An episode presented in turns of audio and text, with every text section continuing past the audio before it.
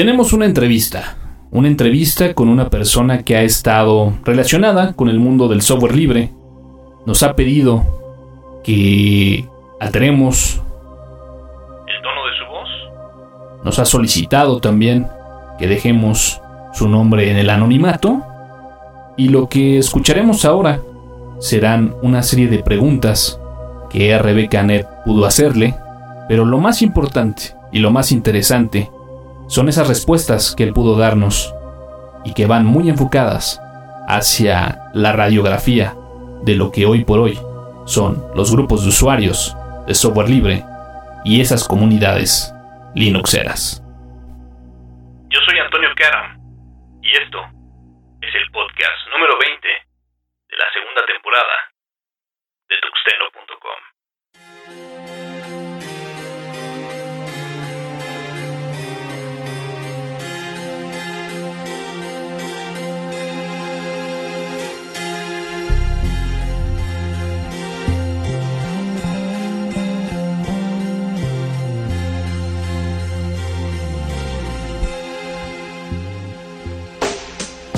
tiempo tienes usando software libre? Pues ya son más de 10 años. Creo que ahora que hago la suma me doy cuenta que han pasado ya unos años.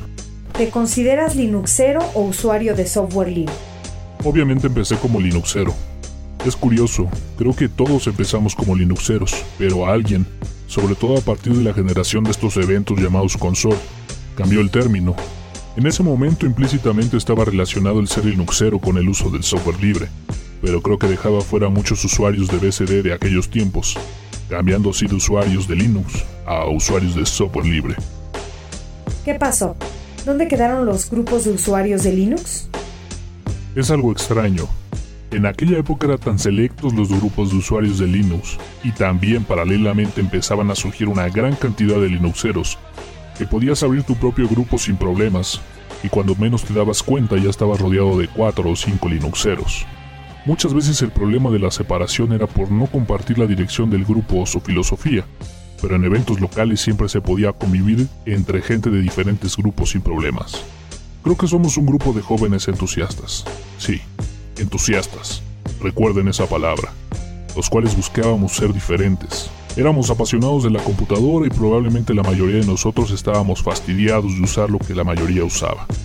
Pero al inicio dije grupo de jóvenes. Y ese grupo de jóvenes del pasado hoy por hoy son adultos, con responsabilidades que cubrir y en muchos casos con bucas que alimentar. Como todo grupo social, hay quienes son más aferrados a sus ideales, y vemos consultoras que ofrecen y ofrecerán servicios de consultoría en software libre hasta la muerte. Otros, el grupo menos influyente, seguramente usan Linux en su casa, aun cuando en su trabajo se vean obligados a utilizar otras tecnologías. Esto por políticas de la empresa o simplemente por comodidad. Y el tercer grupo, el menos influyente, aquellos que en ese momento encajaron en este grupo, entusiastas pero que hoy por hoy siguen siendo entusiastas de otro grupo que les abrió las puertas, como los videojuegos, amantes de la telefonía móvil, o incluso otras disciplinas como la programación, los negocios o simplemente el mal de todo informático, el seductor trabajo administrativo. ¿De toda la gente que se encontraba a tu alrededor, siguen usando Linux? Desafortunadamente la respuesta es no. Un pequeño grupo sí, pero créeme, es un grupo muy pequeño. De ese grupo algunos lo usan en su trabajo, pero dudo que siquiera toquen una computadora llegando a su casa o en fines de semana, a no ser que sea para atender cosas relacionadas con su trabajo. Algunos lo manifiestan en conversaciones, pero en muchas de ellas su plática refleja un claro abandono y desconocimiento de las nuevas tendencias. ¿Qué hace diferente a la gente que usa Linux? Creo que algo que nos distinguía es que íbamos siempre en contra de la regla, del ordinario y de lo común. Afortunadamente, a diferencia de otras corrientes de izquierda, el precio que se tenía que pagar era tiempo. Probablemente el recurso más caro en estos momentos, o del que menos disponemos, pero nada que comprometiera nuestra integridad. Creo que se encontró un espacio para poder sobresalir y mostrar nuestras ideas, nuestra forma de pensar. Muchos de ellos usaban este canal para mostrarse y venderse, otros simplemente fieles a la tecnología. Y no faltaron los que encontraron un negocio en esta extraña forma de vida. Pero al final, lo definiría como informáticos fuera y hacia arriba del promedio. Por llamarlo de alguna forma, los espartanos entre todos los guerreros. ¿Qué pasa con las comunidades de software libre? Bueno, las comunidades de software libre se alimentaban de estos entusiastas. Entre las redes sociales y anteriormente los blogs, han desmantelado estos conglomerados de personas que en la mayoría de sus casos publicaban sus conocimientos, experiencias y el hacer diario en sitios informativos que reflejaban la gran actividad realizada en estas comunidades. Por mencionar a dos referentes importantes de estas comunidades empezaría con Cofradía. Es una pena ver lo que hoy es, después de saber lo que fue y lo que pretendía hacer. Unix México ni qué decir. Linux para todos, lo que ahora yo llamo alcance libre. La mayoría de nosotros conocemos la historia, y es difícil ver a Linux para todos sin los contenidos de Joel Barrios y Bartoloco, ahora afortunadamente expresados en alcance libre. Linux.org MX, que es el refugio, ahora conocido como Planeta Linux de todos esos blogueros dispersos de la red. Simplemente tuxteno.com, que paró cerca de tres años. Se están reactivando, pero bueno, finalmente no están todos. Y al final, el recurso humano está. Tal pareciera que el problema es generacional, pero esa generación se encuentra viva respondiendo ahora en las empresas, en los negocios de consultoría. ¿No sería importante que ese silencio que generaliza a todos los líderes, representantes de las comunidades, rompieran este anonimato y simplemente nos explicaran ¿Existe la esperanza de reactivar la comunidad que existía? Fueron muchos años de trabajo y con esos años muchos cambios. Podemos estar distraídos en lo que hacemos hoy por hoy. Podemos estar involucrados con nuestras nuevas responsabilidades y compromisos, pero no podemos olvidar quiénes somos, de dónde venimos y en dónde estamos, porque hay que diferenciar el talento de la pasión. Y para ser comunidad se requiere más pasión que talento.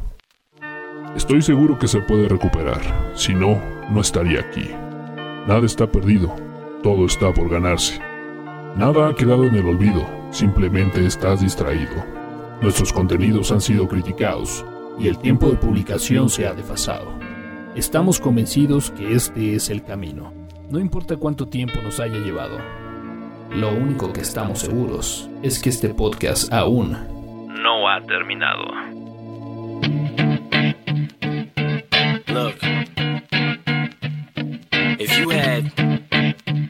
one shot, one opportunity to seize everything you ever wanted in one moment. Did you capture it? Just let it slip.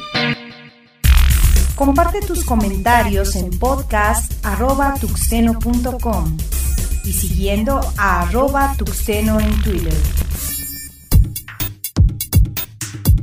El podcast de tuxteno.com es patrocinado por...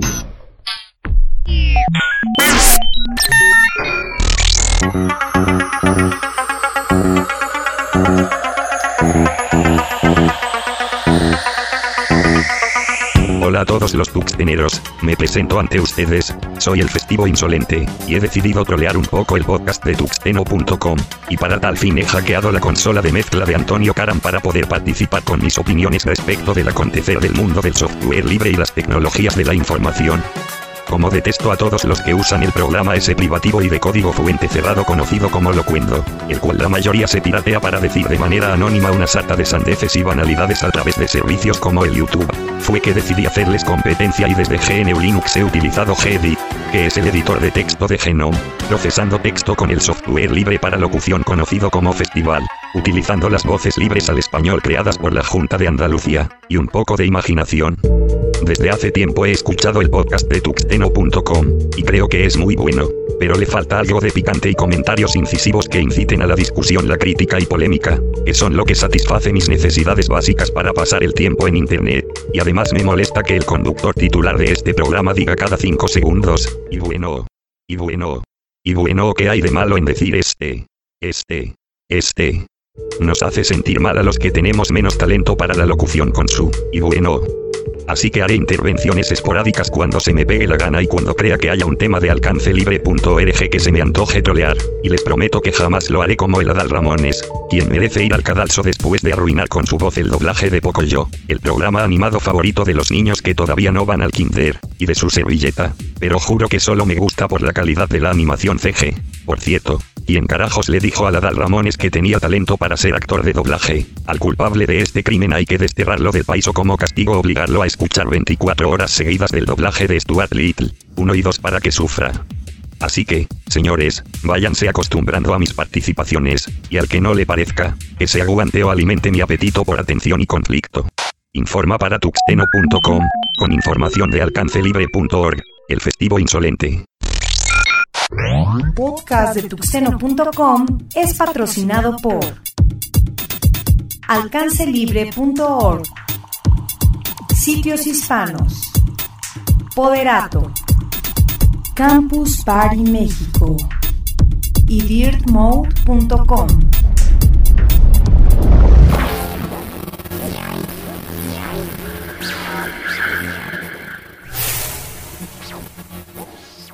Los contenidos del podcast están bajo la licencia Creative Commons, atribución versión 2.5 México. Initiating shutdown sequence. Launch authorization received. Countdown sequence initiated.